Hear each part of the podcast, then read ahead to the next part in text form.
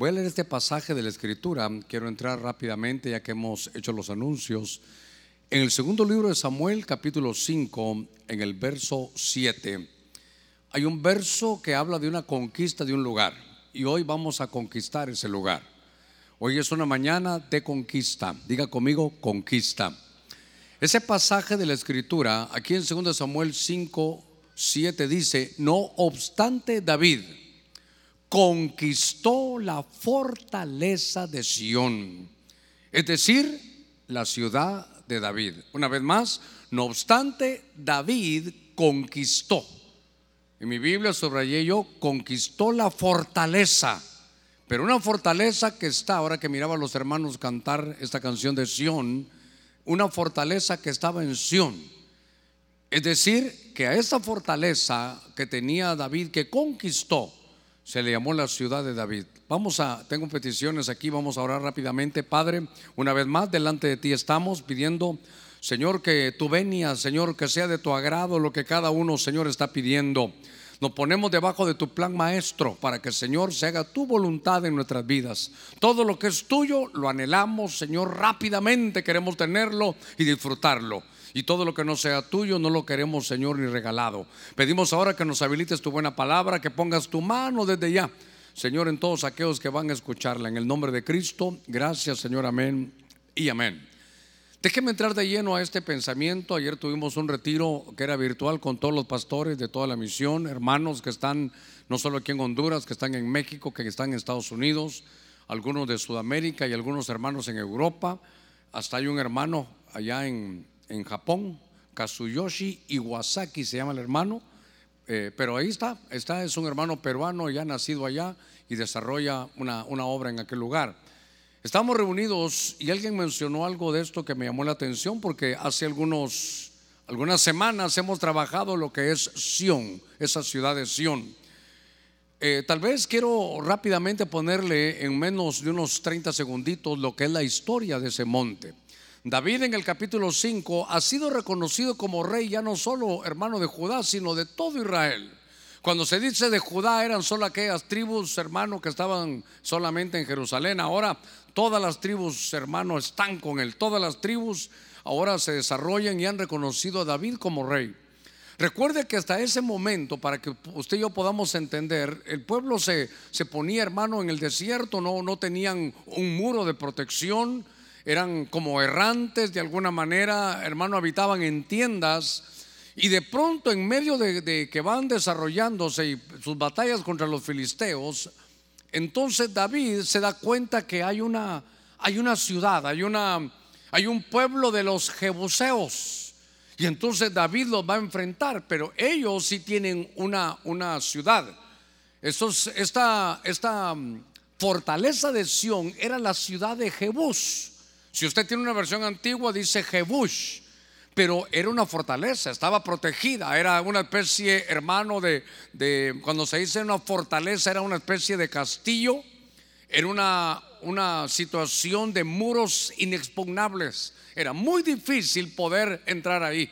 Pero David, hermano, se da la tarea hermano, de que ya cuando se siente rey dice, voy, no es posible que mi pueblo esté así, le falta seguridad, no, estamos, estamos siempre en el desierto y él dijo, voy a conquistar esa ciudad, pero es una fortaleza, es un castillo, es, es hermano de muros inexpugnables. Y entonces él se propuso conquistar esa ciudad. Empezó la batalla, la guerra y era imposible, hermano, seguramente era en acantilados, hermano, habían unos muros tremendos y, y no se podía. Dice la escritura que, hermano, bajo la inspiración del Señor, la única manera que había de poder entrar a esa ciudad. Fíjese, ciudad de Jebús, que la misma se le llama fortaleza de Sión. Cuando David la, conquista, él le pone la ciudad de David, se extiende y se vuelve en lo que hoy es Jerusalén. Recuérdese, por favor, que esto le va a servir como para que entendamos cuando lea la Biblia de Jebús. Esa ciudad estaba tan amurallada que le llama a David la fortaleza y el nombre era Sión. Él la conquista, hermano, entonces y, le, y dice, le voy a cambiar nombre, ahora se va a llamar Ciudad de David. Luego Salomón desarrolla algunos otros terrenos más, al más un poquito más de tierra, y es lo que hoy en día es Jerusalén. Basado en eso, hermano, se dio cuenta que la única manera de conquistarla era a través de los túneles de agua. Y entonces él dijo, voy a conquistar la fortaleza de Sión. Cuando yo estaba leyendo eso me di cuenta que cuando la Biblia en el Antiguo Testamento dice que ellos entraron, hermano, por esos túneles de agua, esos acueductos, él era la única manera de entrar. La Biblia no registra exactamente cómo, pero seguramente era por la parte de abajo. Pero yo al ver esto me di cuenta que era solo por los túneles de agua. Cuando veo esto y lo llevo al Nuevo Testamento, la única manera de conquistar es a través del río de la palabra de Dios. A través del agua, hermano, significa también el espíritu. Tiene que ser guiado por el espíritu. Cuando la Biblia habla de agua, recuerde usted en Ezequiel que primero le llega a los tobillos, después a las rodillas, después a los lomos, hasta que ya le toca nadar en medio de ese río. Entonces él logra conquistar, y esa es mi ciudad. Y cuando, no sé si usted lo habrá oído, estoy tomándome unos minutitos para ponerle base y entrar rápidamente al tema. Pero lo que me llama la atención es que cuando ya David se mete ahí, reduce a los jebuseos y lo toma, hermano, para él, lo conquista, dice, yo tengo la fortaleza de Sión. Diga conmigo, fortaleza de Sión. Cuando tenemos esa fortaleza de Sión, es un lugar tan tremendo porque ahí es donde se habilita reyes. Cuando usted lee todo lo que pasa en Sión, se va a dar cuenta que en Sión dice, ahí está el gozo de toda la tierra. En Sión es donde el Señor reina. Ahí es donde viene el aceite, ahí es donde cae la bendición. Y entonces Sión se vuelve una especie de atmósfera. Por eso David decía es que es que yo necesito que esa ciudad, hermano, sea tomada, sea conquistada y era la fortaleza. Quiere decir que una vez el pueblo de Dios metido ya en la fortaleza de Sión, que ahora se llama Jerusalén, ellos ya tenían muros, ya se sentían seguros, ya estaban ahí adentro y David la conquista. Después de que me he tomado, hermano, estos ocho minutitos para hablarle de esta situación, cuando se habla de fortaleza, tiene, hermano, yo busqué en la escritura y tiene muchos, pero muchos, hermanos, significados, muchas acepciones. Y esto, esta cuando dice aquí fortaleza, también significa castillo, significa un lugar fuerte.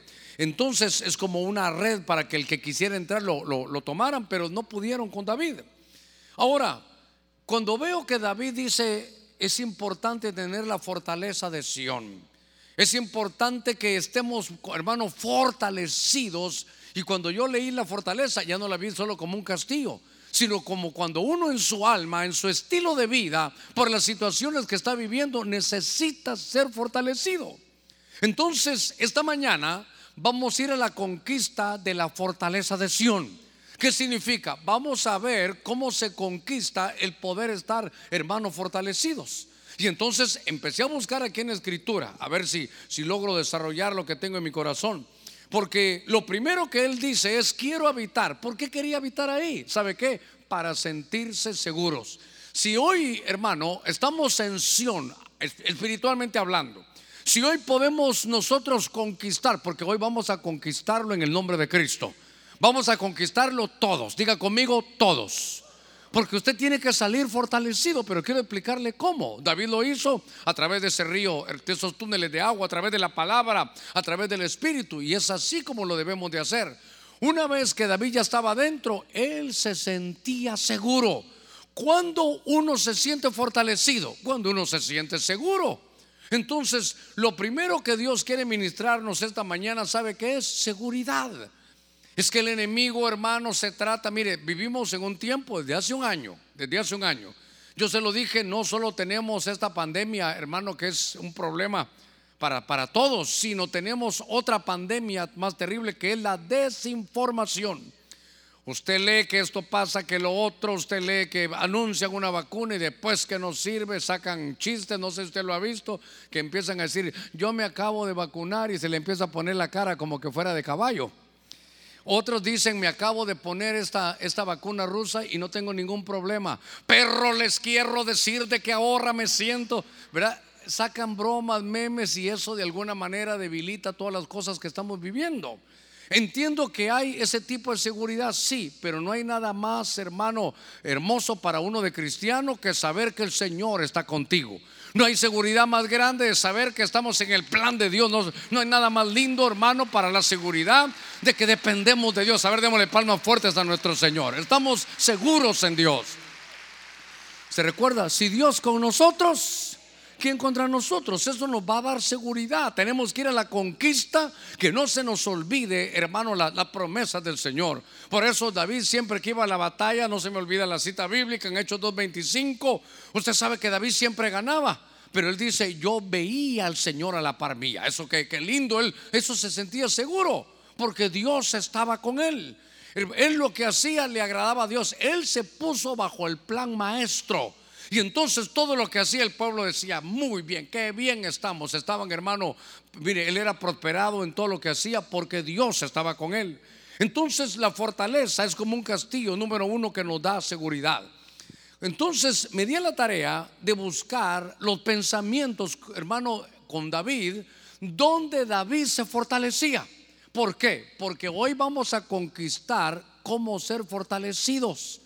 Y entonces fíjense que, venga conmigo, no, no hay mejor manera de, ver a, David que leerle los salmos.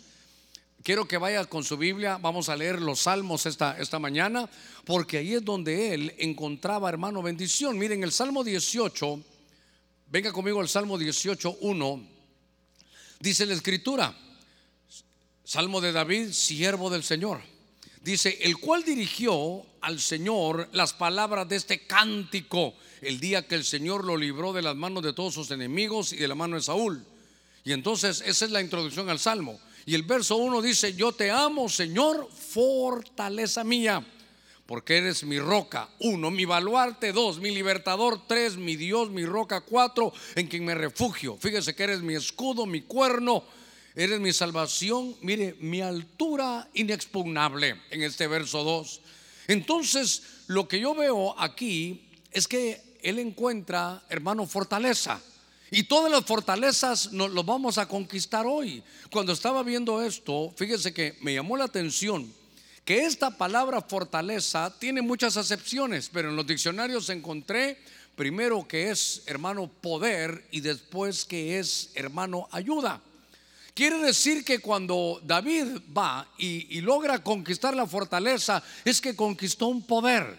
Es decir, que conquistó, entendió que de Dios viene toda la ayuda. Y entonces, cuando uno se da cuenta que Dios, por ejemplo, ahora la fortaleza que Él pone aquí es, es una especie, hermano, de, de fuerza. Es una, una, ayuda, es la palabra aquí, hermano, que se dice Jesejes, la ayuda, el carácter para enfrentar a sus enemigos. Entonces, no hay cosa mejor. ¿Cómo se fortalecía David? Dijo, Dios me va a dar fuerza. Hermano, ¿cómo puede usted eh, ponerse a pensar todas las cosas que hacía David? ¿Dónde David, hermano, podía vencer? Va a ver los enemigos de David, el león, el oso, hermano Goliat, los filisteos y a todos los venció. ¿Cómo él podía sentirse fortalecido? Porque él voy a la carga dijo en ese salmo, ¿sabes qué, Señor? Tú me das a mí una fuerza especial. Señor, gracias porque ahora sé que puedo vencer a mis enemigos. Él decía, miren, ahora me toca pelear contra Goliat, no importa. Oiga, si yo en lo secreto he peleado porque he sido fortalecido, toda la, la palabra que le quiero dejar en su corazón es, hermano, fortaleza. Usted y yo, para los tiempos que nos ha tocado vivir, necesitamos estar fortalecidos. Hermano, enemigos sí van a haber. Y ahora tal vez no nos toca pelear, hermano, contra un oso y contra un león.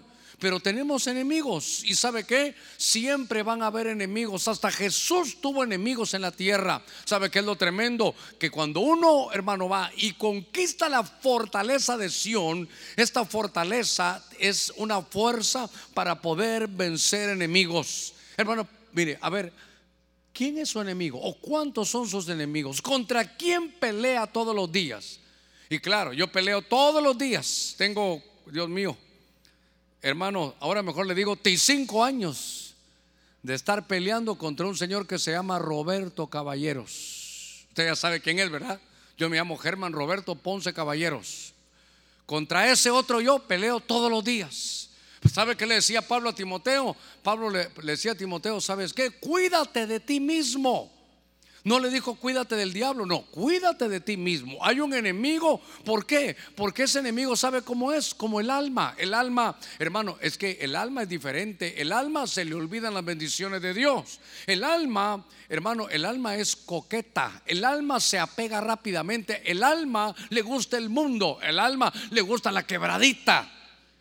El alma le gusta lo prohibido y entonces ahí está el conflicto, hermano, que, que usted y yo tenemos. ¿Sabe qué decía Pablo? Pablo decía, yo no entiendo lo que pasa, pero se lo voy a contar. Esta, esta es mi realidad, decía Pablo en capítulo 7 Romanos. Lo bueno que yo quiero hacer, no lo hago. Y lo malo, lo que Dios no le gusta, eso termino haciendo. Tengo una lucha interna. Y él decía, miserable hombre de mí. Pero ahora veo, hermano, que a través de Cristo podemos nosotros conquistar esta fortaleza. Hoy Dios pone a nuestro alcance que nos esforcemos para conquistar la fortaleza que nos va a dar el poder para vencer a nuestros enemigos. El enemigo puede ser usted mismo, pero el enemigo puede ser un vicio. El enemigo puede ser, hermano, el, mundo. El enemigo puede ser, hermano, una relación prohibida. ¿Cuántas cosas tenemos que enfrentar? Por eso esta mañana no podemos, hermano, hacer otra cosa que conquistar esa fortaleza que hay en Sión. Es decir, que David, hermano, por eso él decía, esta es mi ciudad, me gusta estar bajo esta atmósfera, porque cuando estoy aquí yo sé que Dios me da fuerza. Hermano, mire, tentaciones, pruebas, usted va a tener. Pero juntamente con eso, Dios siempre da la salida.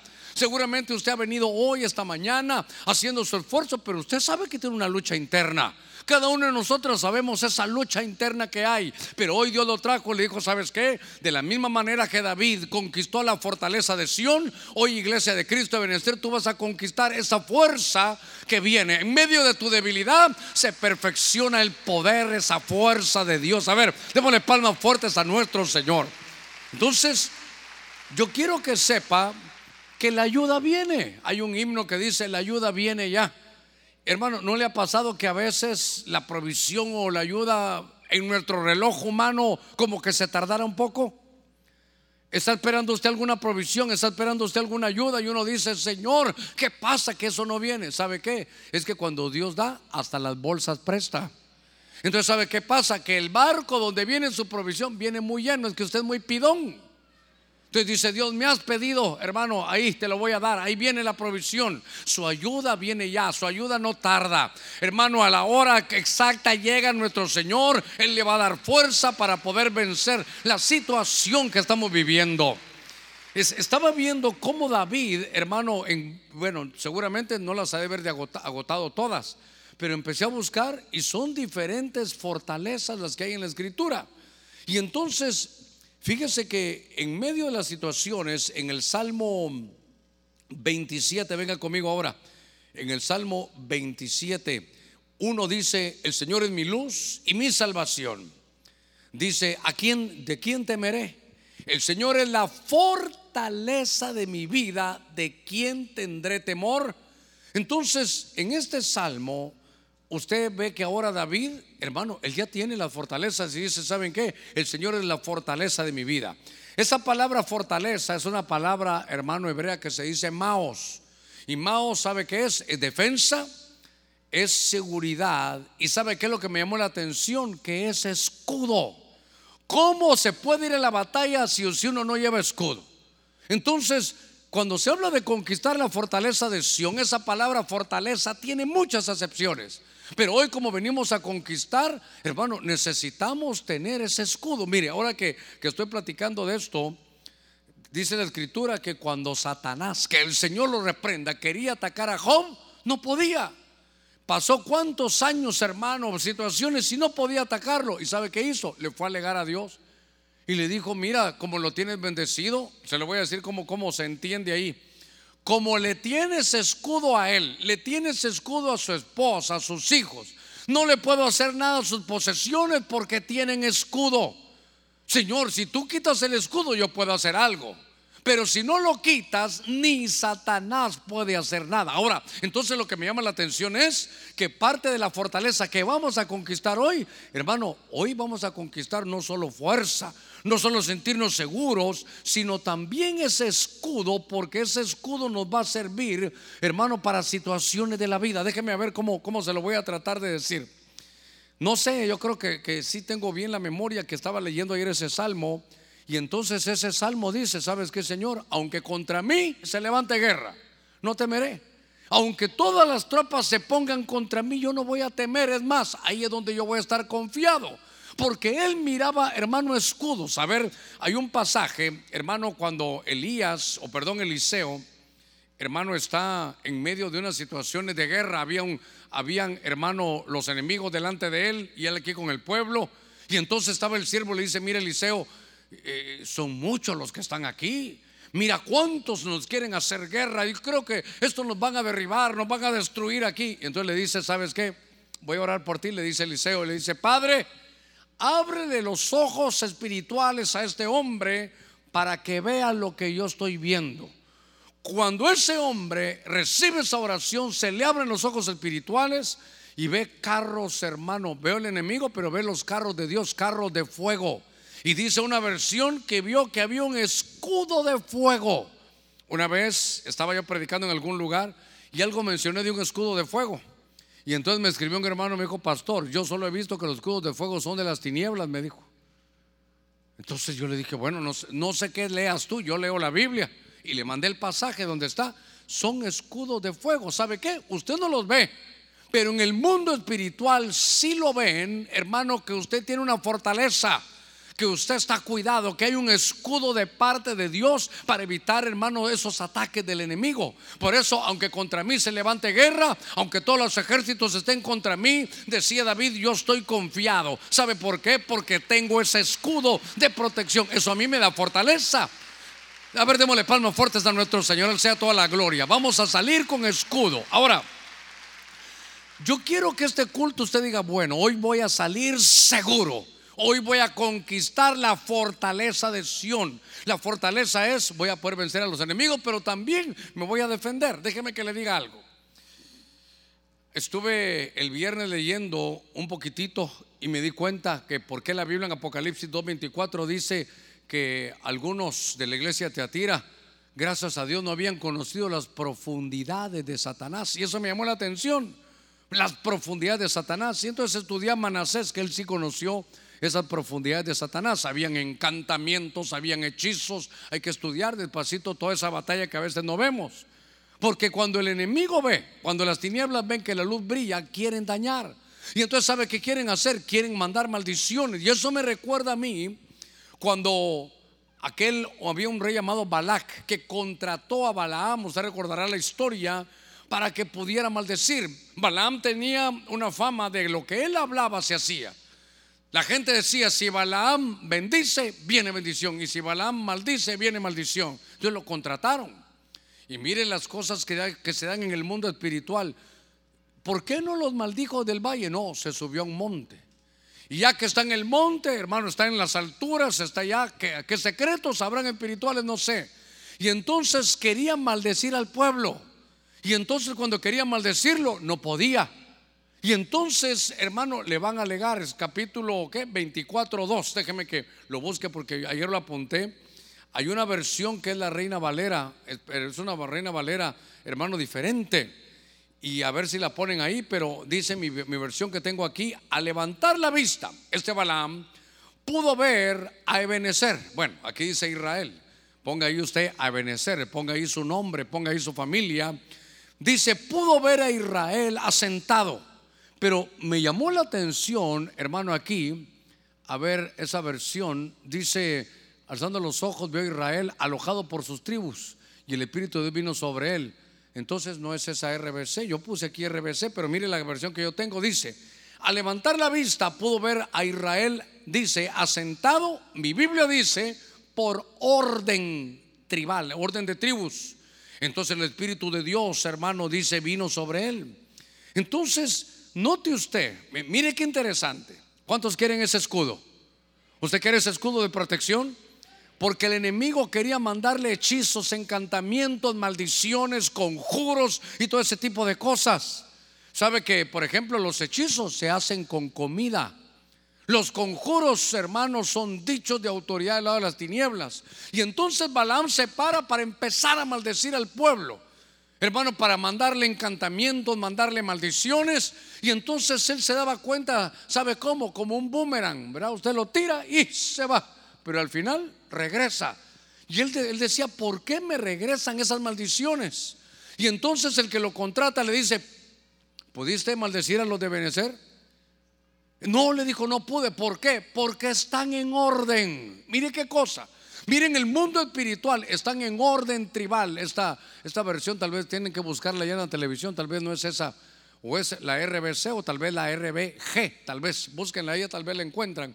Pero lo que quiero llevarlo es que vamos en conquista de la fortaleza de Sión. Vamos, hermano, a conquistar la fortaleza y para que usted esté fortalecido, uno se va tranquilo si tiene escudo. Es decir que, hermano, por eso en número 23, 23 dice, no hay agüero contra el pueblo de Dios, no hay adivinación, no hay maldición que pegue, pero necesitamos estar en orden. Fíjese que le pueden maldecir, por ejemplo, le pueden maldecir, hermano, su vida, pero si usted está en orden, usted tiene escudo. Fíjese que quisieran maldecirle sus finanzas. Pero si usted está en orden con Dios, no, lo van a, no le van a poder maldecir sus finanzas. Por eso Satanás llegaba y le decía Job, no puedo ni a ti, no puedo ni con tu esposa, no puedo ni con tus hijos, no puedo ni con tus empresas, no puedo con nada porque tienes ese escudo, tienes esa fortaleza. Entonces, allá está, mire, esa es la versión. Ahora sí, al levantar la vista, este Balaam pudo ver a Israel, pudo ver a Ebenezer asentado por orden tribal. Yo sé que Dios nos regaló un rema cuando empezamos a, desarrollar los planes de este templo y era que el orden atraía la bendición. Pero hoy veo que el orden también es un escudo espiritual. Por eso, hermano, ¿sabe qué? Pongámonos en orden, eso es todo. Y claro, habría que ahora que estudiar en qué nos vamos a poner en orden. No podemos, por ejemplo, si usted está peleando con un hermano, póngase en orden con él, hermano. Empezamos el retiro. Es que usted me dijo, sí, hermano, yo, lo, yo le dije, me puede perdonar? Pero es que no tuvo respeto. Sí, hermano, tuve un mal día, ¿me puede perdonar? Y ya se pone en orden. Hay que ponernos en orden. En su empresa, yo sé que tiene la facturación y ojalá que no tenga otro folder que diga SF. Sin factura. Hay bandidito. Sin factura para, para sacar ahí algunas cosas. Hermano, póngase en orden. Pastores, que la competencia es esto y el otro. Tenga usted su escudo, hermano. Cuando uno está en orden con Dios, ¿sabe qué? Hermano, usted puede ir a vender helados, hermano, allá al polo. Usted puede vender café caliente allá en el, hermano, para esta Semana Santa puede vender café caliente, no se preocupe. Lo importante es que Dios esté, hermano, en el asunto y que usted está ordenado. Está ordenado en su casa, está ordenado en sus finanzas, está ordenado en lo espiritual. Si bien el orden, ese es un escudo. Dígame, si no, para alguno puede parecer difícil, pero qué sencillo. Es más, ¿cómo está en orden con su familia? ¿Está en orden con la señora? Porque a veces, hermanos, los vemos entrar a la iglesia hasta de la mano, gloria a Dios, aleluya. Pero venían hasta aruñándose en el carro. Entonces ahora le dice, hermano, le veo que tiene aruñado aquí el brazo. Sí, hombre, hay una gata en la casa.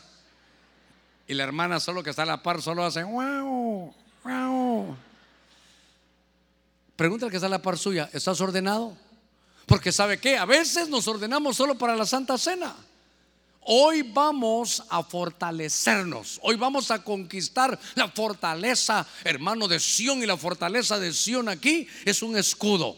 Si estamos en orden, aunque contra mí se levante guerra, aunque contra mí hay un ejército plantado, no temeré, porque tengo la fortaleza de Sión, tengo la fortaleza de Dios, tengo es un escudo, hermano espiritual. ¿Qué, qué cosa esta? Era un castillo también la fuerza para vencer a los enemigos, un escudo, hermano, basado en el orden. Estaba leyendo, déjeme avanzar un poquitito estos, este, este, este domingo, vamos a la mitad del camino y vamos bien. Lo que quiero es que se le grabe una palabrita en su corazón que es fortaleza. Vamos a salir fortalecidos. Qué rico sentirse uno seguro, hermano. Qué lindo poder decir voy a poder vencer a mis enemigos. Qué lindo es que le digan, mire ahí que lo están maldiciendo. Yo tengo mi escudo, yo, estoy en la fortaleza de Sión. Yo estoy en Sión, en esa atmósfera Dios manda, ahí Él gobierna, ahí Él me protege, ahí tengo escudo, ahí es la alabanza, ahí es donde Dios habita, ahí es donde Dios reina. Estoy en medio de esa fortaleza de Sión y me siento seguro en Dios. Siento que Dios está conmigo porque estoy viendo aquí su palabra. Vamos a salir fortalecidos, bien fortalecidos. Fíjese que Aquí hay otro pasaje, aunque no está en los Salmos, pero está eh, hablando de David. Aquí en 2 Samuel 22, 33. Fíjese que me llamó la atención aquí porque dice, Dios es mi fortaleza poderosa. Dios es mi fortaleza poderosa y el que pone al íntegro en su camino. Pero esta versión de las Américas dice, Dios es mi fortaleza poderosa. Y entonces al estaba, estaba buscando yo los originales hebreos y me di cuenta que también, hermano, la, esa una fortaleza, pero vi que era poderosa. Y cuando se habla de poder es la palabra Jail, que quiere decir, mire, virtud, significa riquezas, significa prosperidad, significa proezas. Es la palabra Jail. Diga conmigo, Jail. Como fuerza, Jail.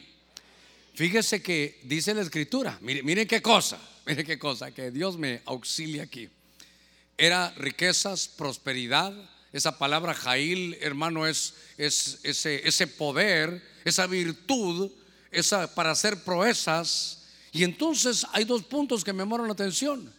Que cuando dice que Abraham, hermano, dice que después de que había pasado el tiempo y tenía 100 años y siguió su vida, dice que Dios le dio esa fuerza, que Dios le dio esa fortaleza, y es la palabra Jail.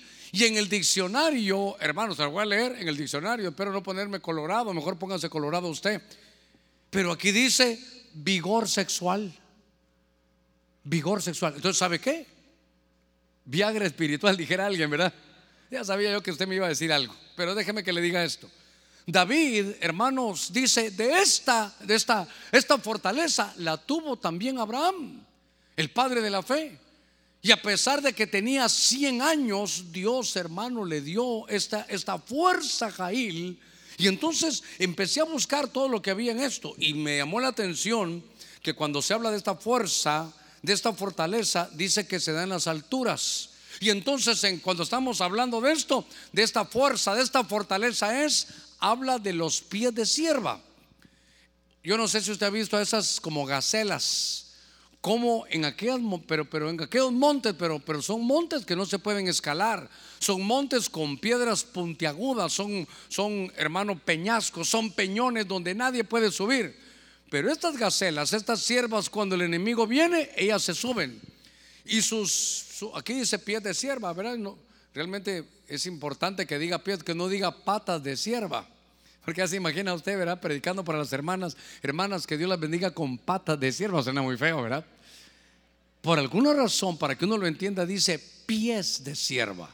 ¿Sabe qué significa eso? Significa que es que tenía una, una fortaleza, que cuando lo perseguían, se iba a las alturas, corría sobre esos peñascos, donde esas, esos pies de sierva están equipados para pararse en un pedacito y guardar el equilibrio en medio de las alturas. Entonces, aquí hay un punto para mí muy importante porque ese es un punto de preservación.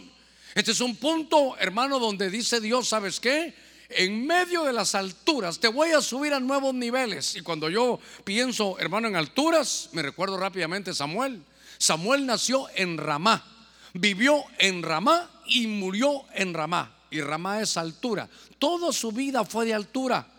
Cuando se habla de alturas, hermanos, recuérdense cómo lo hacen las águilas. Cuando viene la tormenta, hermanos, lo que hacen es subirse sobre las nubes, alturas. Y entonces ya no estamos, hermanos, bajo la presión, sino estamos sobre la presión. Ya las águilas ven cómo la tormenta cae abajo. Entonces, qué lindo es que cuando nos dan, hermano, esta, esta fortaleza de Sión, es que Dios nos va a poner en alturas. ¿Y sabe qué? Yo no sé qué tal es usted para las alturas, pero ¿no le ha pasado a usted que uno va a algún edificio un poquitito y uno se pone así, pegadito, hermano, ahí al filito y usted mira para abajo? ¿Qué tal usted es para eso? ¿No siente un comodito en el estómago? O usted va y dice, no, no, no, esto no es para mí. Es, eh, es, mucha, es mucha como la emoción. Otros no pueden tener, otros no aguantan las alturas. Pero note usted que una fortaleza es que en medio del valle de la prueba y la situación dice Dios, ¿sabes qué? Mi fortaleza es que te voy a dar para que te pongas en alturas. En medio de los problemas, a veces cuando está uno a nivel de los problemas no, no sabe uno qué hacer. Pero cuando uno, hermano, sube, uno puede ver de otro ángulo la situación. No sé qué esté viviendo, pero ¿sabe qué, hermano? Siempre hay una salida. De lo que está, de hermano, de lo que usted está ahorita pasando, una dificultad, de eso va a salir, no se preocupe. Ya le he dicho yo el domingo pasado que su final es un final bueno. Y que un, un, capítulo malo, hermano, de su vida no es el final de su historia, solo se acabó, pero, pero viene algo bueno. Ahora, cuando estoy viendo estas, estas alturas, me llama la atención porque esas, esas, siervas dice que subía, sus, sus, patitas, sus pies eran adecuados para ponerlo. Todas las, todos los hermanos, los depredadores no podían subir. Pero lo que me llama la atención es el equilibrio que hay que tener cuando se está en las alturas. A ver cómo se lo digo. No solo es una altura, hermano, espiritual, puede ser una altura, por ejemplo, económica Puede ser una altura que Dios lo empiece a usted a bendecir y lo levante, hermano, y lo ponga en alto. El Señor dice, he aquí mi siervo, yo lo sostendré. Lo que le estoy tratando de decir es que vamos a ir, hermano, a conquistar estas alturas. ¿Sabe qué? Vamos a subir de niveles, no solo espirituales. En medio de esta situación, usted va a subir hasta de nivel empresarial. Usted va a subir hasta, hermano, de nivel, ¿sabe qué? Económico. Usted va a subir de nivel en amor a Dios. Usted va a subir de nivel espiritual. Ahora, a ver, démosle palmas fuertes a nuestro Señor, porque esa es la conquista de Sión. Es que cuando ya se estaba, por ejemplo, imagínense a David allá abajo. Ahí estaba David y aquí está Sión. Él se mete por los conductos de agua. Cuando él siente, ya está adentro. Entonces, ya adentro, él mira desde las alturas hermano de aquellos muros, ya lo ve todo diferente. Ahora, note que estamos hablando este domingo de conquistar esa fortaleza. Quiere decir que no lo están regalando, hay que esforzarse por eso. Por eso, hermano, cuando hablamos del anterior, de ese escudo, lo que hay que hacer es ordenarse. Sencillo, solo hay que ordenarse. ¿Cuánto tiempo tiene estar en el Evangelio y vive todavía con esa muchacha y no se ha casado? Vaya y cásese, se ordena ordene su economía, ordene, hermanos, su vida, ponga prioridades. Ahora voy a, voy a volver a las alturas. En las alturas uno se puede marear.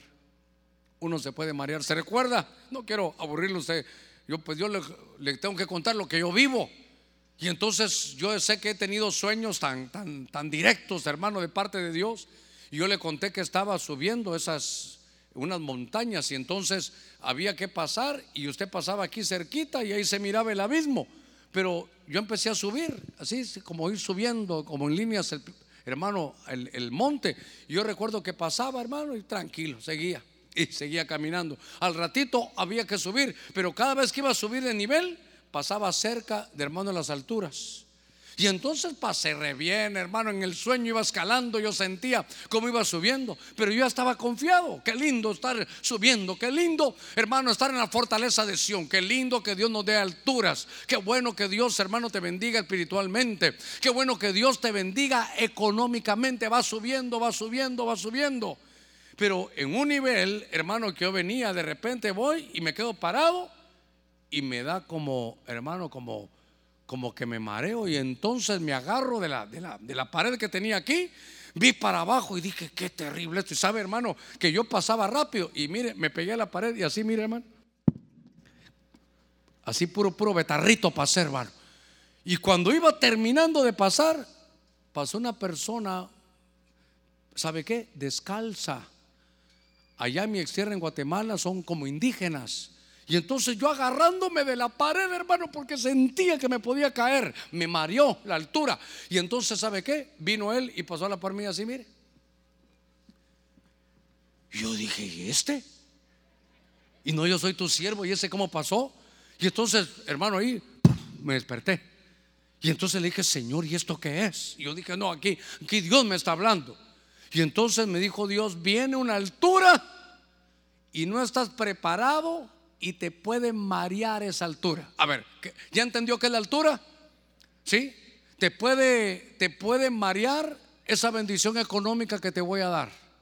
Te puede marear esta situación que yo te voy a dar. Este, esto que te levante, te puede marear que ahora te pongan de anciano, de diácono, te puede marear que ahora seas gerente en la empresa, te puede, empieza Dios a decirle, mira, te voy a subir, pero viene una altura que te puedes marear. Pero yo le dije, Señor, en el sueño apareció un indígena, yo lo vi hasta descalzo y pasó como, donde yo ni pasaba, él pasó como Pedro por su casa. ¿Y eso qué significa? Lo que entendí en el sueño, una voz interna era, pero Señor hasta descalzo iba, me dijo, es, que en las alturas se requiere humildad. Silencio en la iglesia de Cristo. A ver, a ver, usted que está conmigo, yo le estoy contando mis interioridades. ¿Qué me quiso decir el Señor? Germán, en las alturas se requiere humildad. ¿Qué me quiso decir? No, no se anima usted a decirme, ¿verdad? Te veo con caminadito de pavo real, te veo que ahí vas como, gloria a Dios. Como dicen aquellos, ¿verdad? Están, Señor, no a nosotros, pero míreme los dedos, no a nosotros, sino a tu nombre. ¿Y este dedo? No a nosotros, sino a tu nombre, a tu nombre, pero bien que me estoy señalando yo. Entonces, aquí hay un precio que pagar. ¿Cuántos queremos las alturas? A ver, ¿cuántos quieren un mejor trabajo secular? ¿Cuántos quieren un su carrito así del año en medio de la situación que vivimos? ¿Cuántos quieren una su casa propia? Ahora, ¿sabe qué? Cuando se suba, haga, no hay necesidad que usted sueñe, ya le conté el sueño. Que no lo vaya a marear eso. Ahora vivo en un lugar diferente. Hermano, eh, ¿podemos ir a tomar cafecito? No, no, a mi nueva colonia no dejan entrar nacos. Ah, se mareó. Hermano, queremos nombrarlo ahora que usted se va a encargar de esto. Hermano, apúrese, cállese, diga, se mareó, se mareó. Tal vez este ejemplo no va, porque aquí todas las hermanas son bien bonitas. Pero imagínense en otro lugar donde sea, donde hay alguna feita. Y de repente, como el amor es ciego, sale el novio porque no vio lo que se llevaba se le declara, le dice que se va a casar con ella, hermano, un hombre millonario, y ahora nuestra hermana se volvió ahora millonaria. Sus vestidos, hermano, de marca, hermano. Hasta trae un tenis de una marca y el otro de otra para que miren que tiene varios, hermano. Y entonces ahora ya entra a la iglesia como que fuera mi Ebenezer, hermano. Ya entra. ¿Sabe qué? Se mareó. ¿Está preparado para la bendición? Se recuerda que una vez le dije yo que conocí a una hermana allá en Guatemala, no va a pensar aquí, en Guatemala, que dijo, ya no voy a ir al culto. Yo le decía, hermana, pero ¿por qué ya no va? Es que me compré un Mercedes, me dijo.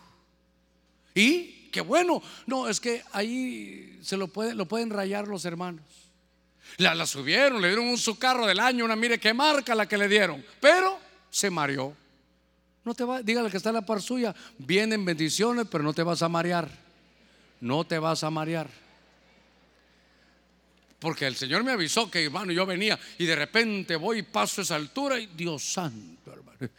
Ahí dije yo, bueno, pegadito. Y el otro pasó descalzo como que nada, en humildad. Entonces, vamos a conquistar Sión. En las alturas el enemigo no te puede hacer nada. Dios va a empezar a hablarte en sueños, te va a traer revelaciones, Dios te va a avisar. En tu trabajo vas a tener una gracia como la de José, que entraste tal vez sin, sin ser recomendado, entraste hasta de más y ahora te empiezan, hermano, vas a empezar a escalar, escalar. De repente tu sueldo ya no va a ser en lempiras, va a ser en dólares. Ahora, ¿te vas a marear? No, dígale, Señor, si tú me subes a las alturas, hoy voy a conquistar esas alturas, esta fortaleza de Sión. Yo sé que me vas a bendecir. Es un pacto de riqueza que Dios tiene con nosotros. A ver, démosle palmas fuertes a nuestro Señor. No se vaya a marear, por favor. Hermano, vamos a seguir el discipulado en la casa. No, no, no. En mi nueva colonia, no, hermano. Siempre hemos vivido acomodados, ¿se recuerda? Yo siempre viví en una casa acomodada, ¿se recuerda que siempre le he contado? Nos acomodábamos tres en un solo cuarto, hermano. Entonces, cuando Dios venga a bendecirlo, esa es la fortaleza. Él conquistó las alturas, pero lo importante es que lo guardemos en humildad. Bueno, déjeme avanzar un poquitito. Me quedan 15 minutitos, Dios santo, y todavía me faltan un par aquí. En el Salmo 59, 17 dice, oh fortaleza mía. Oiga, a ti cantaré alabanzas, porque evaluarte Dios, el Dios de nuestra misericordia. Entonces ahora aquí dice, oh fortaleza mía, en ti dice, o a ti cantaré alabanzas. Yo recuerdo que hay un himno, hay que buscar el texto si es Biblia, porque dice, tuya es mi alabanza en Sión. Entonces, cuando uno estudia Sión, es un lugar de alabanza. Y recuérdese que en medio de la alabanza de su pueblo, ahí es donde habita Dios. Y entonces ahora vamos a conquistar, le voy a decir algo. A ver, más que conquistar, vamos a recuperar, vamos a reconquistar. Porque David de pronto, hermano, se da cuenta que hay una fortaleza, ¿sabe qué? En medio de la alabanza, las, alabanzas de Dios. Pregúntele que está a la par suya, ¿qué alabanzas has estado oyendo? A ver, cuéntame qué alabanzas tienes grabadas en tu radio. Algunos dirán, pues esto y el otro. Y otros dirán, eh, pastor, con esto del COVID, he estado oyendo otro tipo de música, pastor. Pero yo le digo que había que conquistar, fortaleza mía, a ti cantaré alabanzas. ¿Sabe? Solo David, una, menciona a Isaías porque creo que un pasaje de Isaías, creo que es en el 42. Y Juan, cuando lo llevaron al cielo, saben del cántico nuevo. La alabanza es algo que no podemos, hermano, descuidar. En medio del ministerio que Dios nos ha regalado, creo que uno de los, de los bastiones, de las columnas, hermano, de las riquezas, de las fortalezas de Sión que hemos tenido en la alabanza. No podemos, hermano, dejarla, hay que reconquistarla. Sabe, en el cuando David dejó, hermano, su, su legado y vinieron los demás reyes de Israel, había un rey que se llamaba Josafat. Y tenía que pelear, creo que segunda Crónicas 20, no lo busque, pero por ahí tendría que estar. Y Josafat tenía que pelear, hermano, contra un pueblo que era muy numeroso. Pero entonces lo que él dice, hermano, le dijo al Señor, ¿sabes qué, Señor? Tengo temor, tengo miedo. Oiga, y derivado que tengo miedo, mejor voy a ayunar. Te vamos a ofrecer un ayuno con todo el pueblo, con todos los de Judá. Y entonces le dijo Dios, ¿saben qué? Estén quietos y van a ver mi salvación. Entonces dijo, ¿saben qué? Antes de la batalla empezaron a cantar. Empezaron a cantarle cánticos, hermano, de alabanza al Señor. Empezaron a, volver, hermano, a cantar como lo hacía David. Y oiga, le dijo Dios, esta no es su batalla, yo voy a pelear por ustedes, ustedes solo canten. Mire qué lindo eso.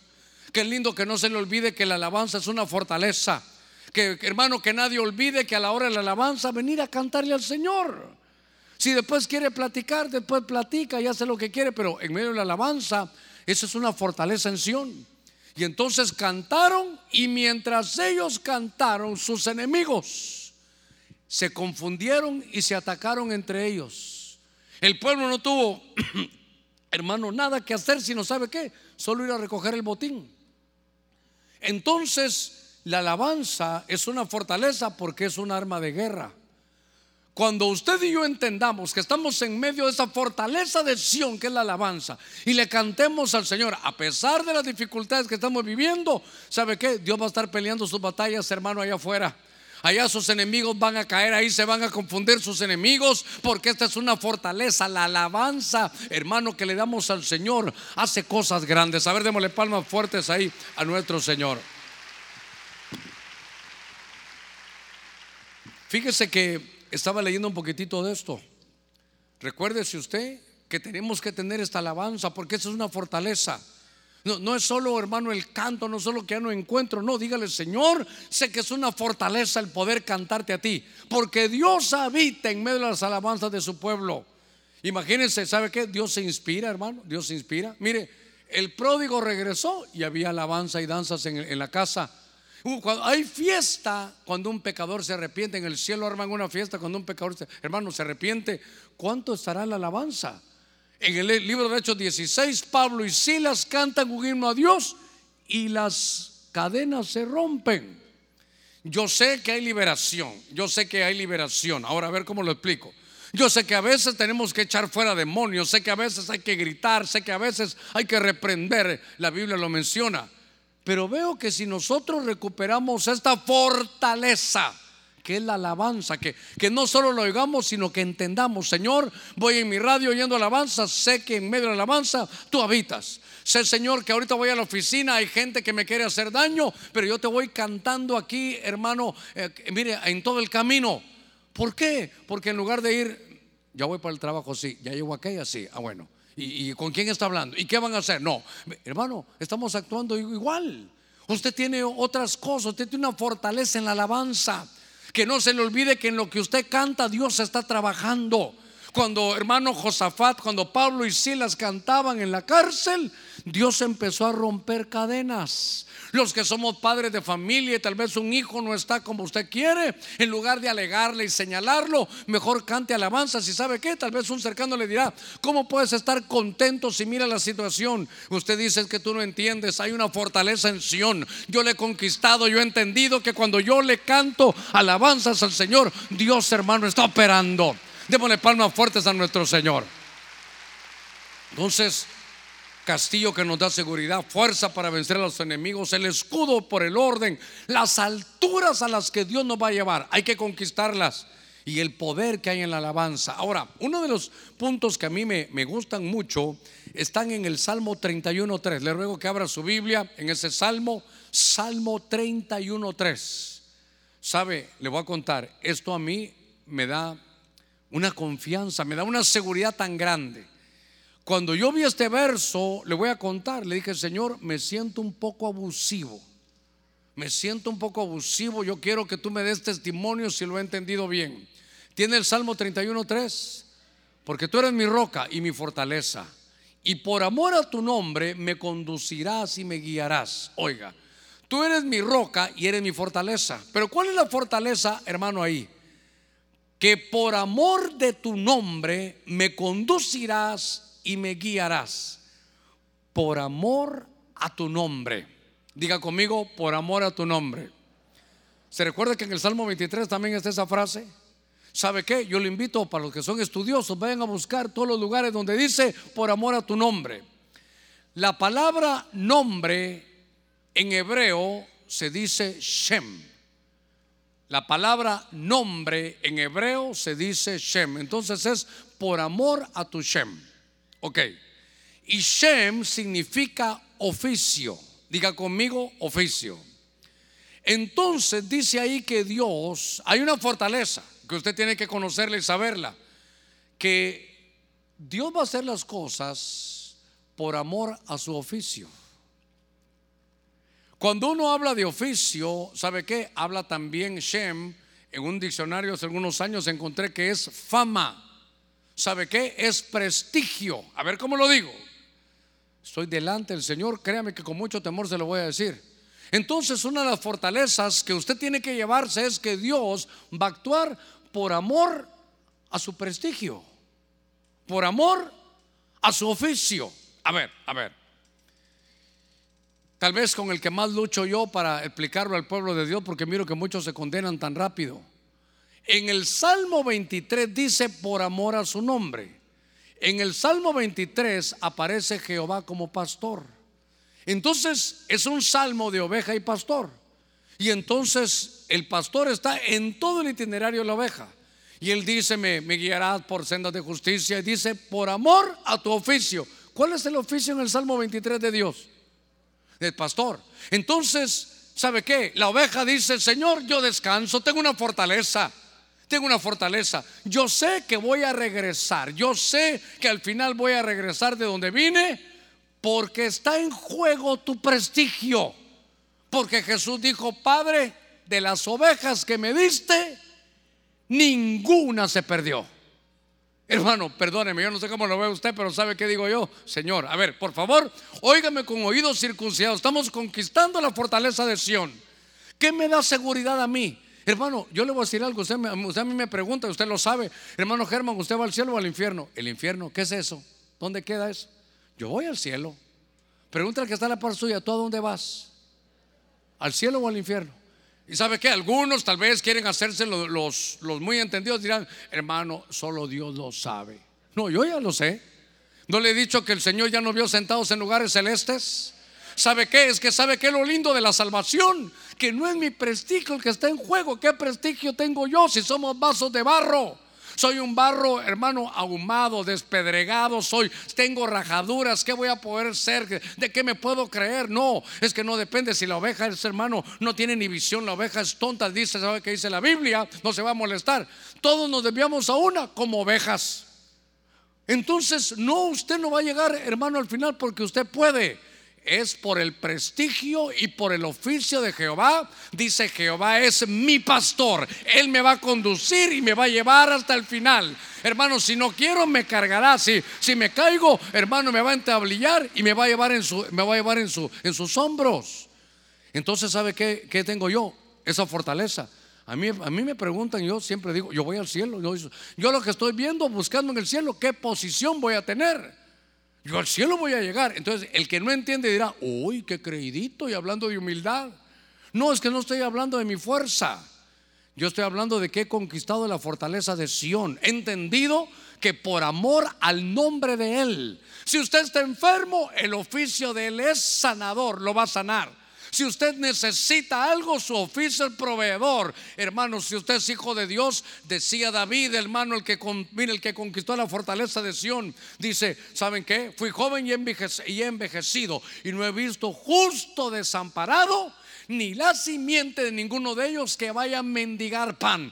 Algo va a ser tu proveedor, pero no te vas a quedar sin pan. Está en juego su prestigio, está en juego su fama. Hermano, es por amor a su oficio que lo hace. Eh, perdón iglesia, ¿me doy a entender? Sí, porque si uno no lo explica, usted va a decir, ustedes van a, yo no sé si van al infierno, yo en el cielo estoy ya sentadito. Entonces la gente que no entiende dirá, uy, qué santo se cree usted. Pero como ya hemos explicado, por amor a su oficio. Hermano, si usted le tiene que decir, Señor, hoy leímos ahí en ese Salmo 31.3, que tenemos una fortaleza y es por amor a tu nombre. Sabes que Señor, ahora estoy en escasez, tú eres mi proveedor. Señor, ahora estoy en batalla, tú eres Jehová Nisi, tú vas a levantar bandera. Señor, estoy en guerra, Él es Jehová de los ejércitos y no ha perdido ni perderá ninguna batalla, ninguna guerra. Si usted está en ese ejército, seguro vamos a llegar al final con tremendas victorias. Hermano, mire, ese es nuestro Señor. A ver, démosle palmas fuertes a nuestro Señor.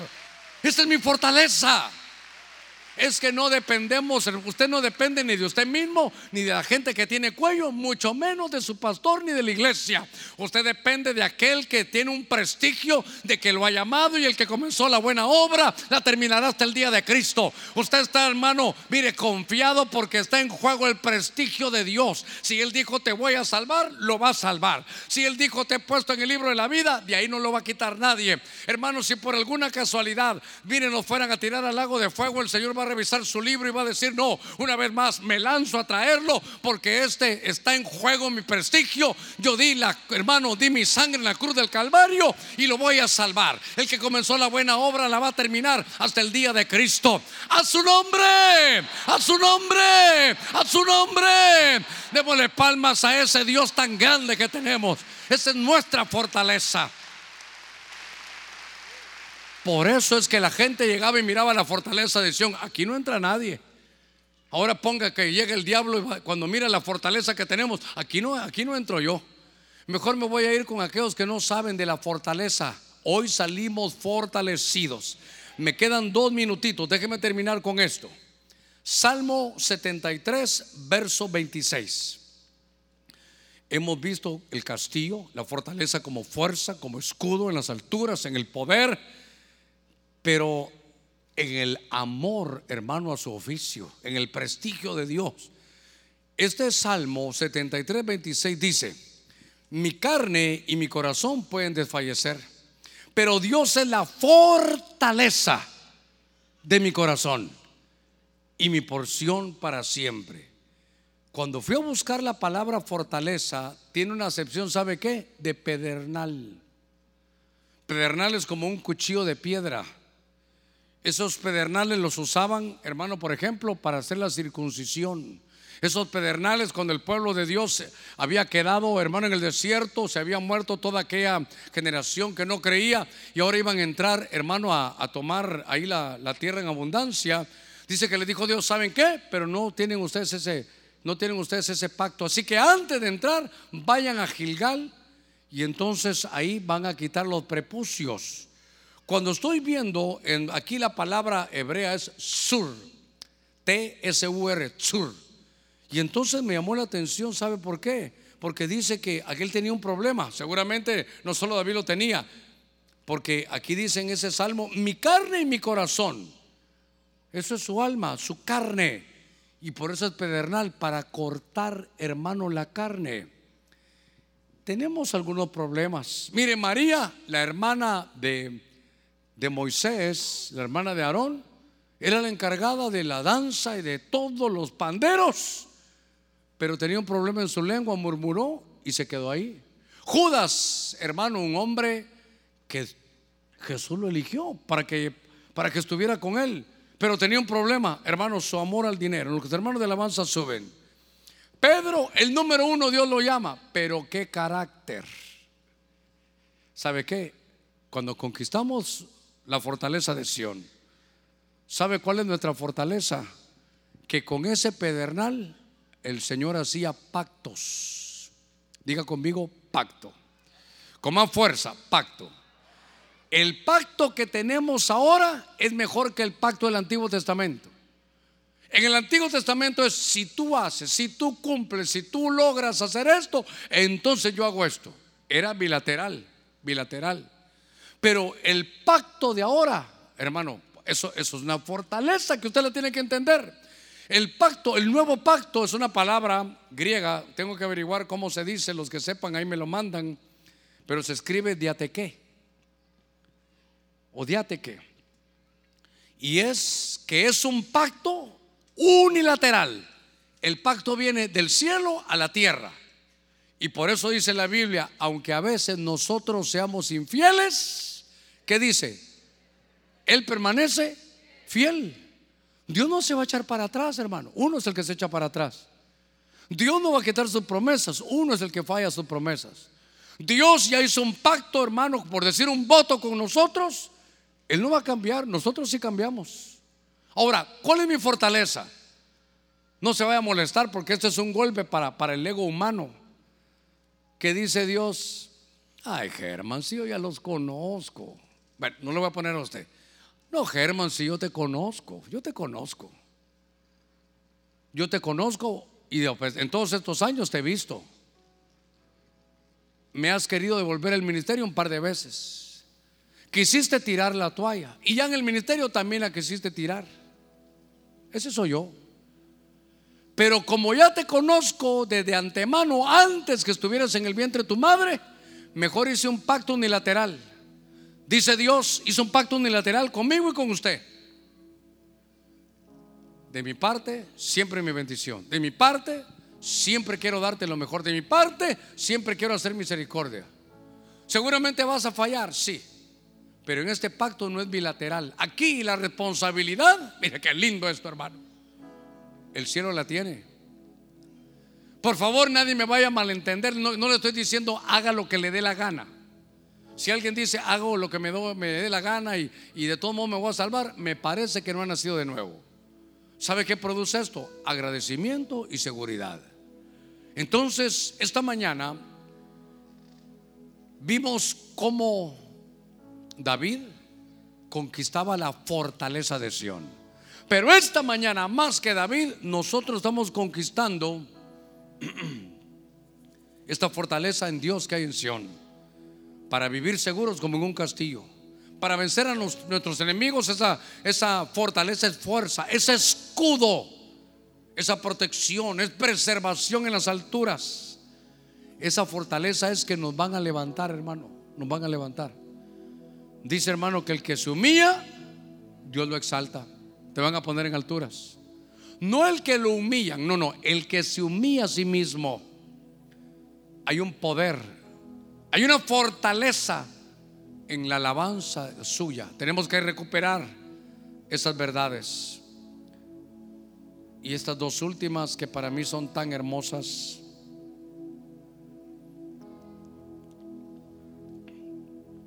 Me hace Dios a mí descansar. ¿Sabe qué? Me hace sentirme fortalecido. que Él va a actuar, que una de nuestras fortalezas es que Dios actúa por amor a su nombre, por amor a su prestigio, por amor a su fama. ¿Sabe qué fama tiene para mí Dios? Que se deleite en hacer misericordia. ¿Has fallado? ¿Has quedado derribado y destruido? El Dios que yo veo en la escritura, que yo le predico a usted, es un Dios que se deleita en hacer misericordia.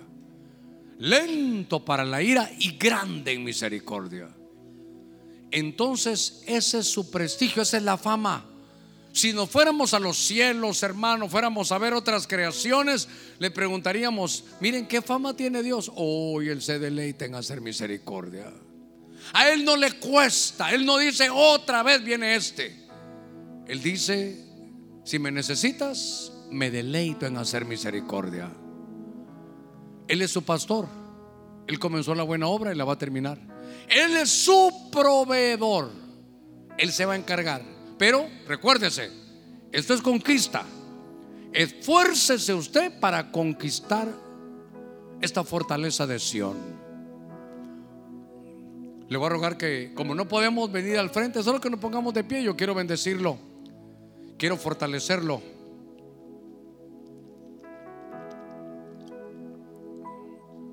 Quiero fortalecerlo. Hoy seguramente habrán muchas cosas más que dejamos. Pero hoy queremos que usted salga, dígale ahí con sus ojitos cerrados, regálenle un minutito al Señor. Voy a salir seguro. Mis enemigos serán vencidos. Voy a ponerme en orden para tener tu escudo. Hoy me voy a esforzar, Señor, para conquistar la fortaleza de Sión. Sé que vienen momentos en que me vas a levantar. Me vas a dar alturas y no me voy a marear, Señor.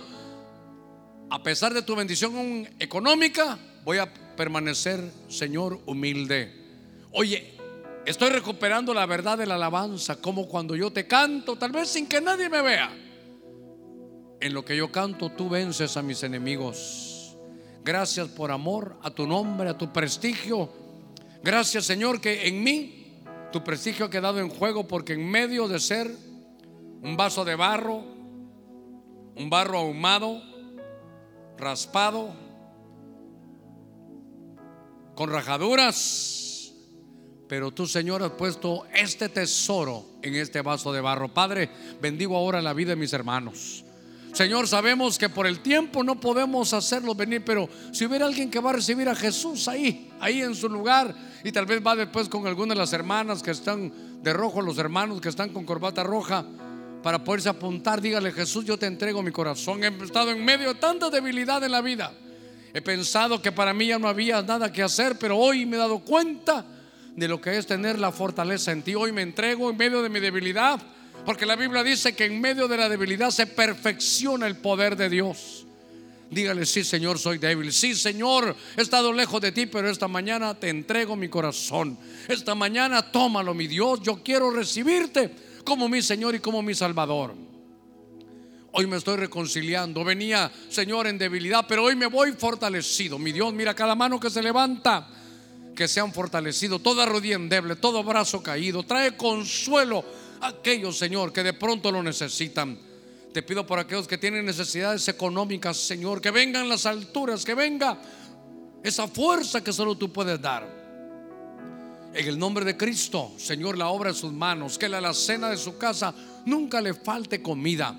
Señor, tú eres el proveedor. Descansamos en tu prestigio, en tu fama, en tu nombre, por amor a tu nombre.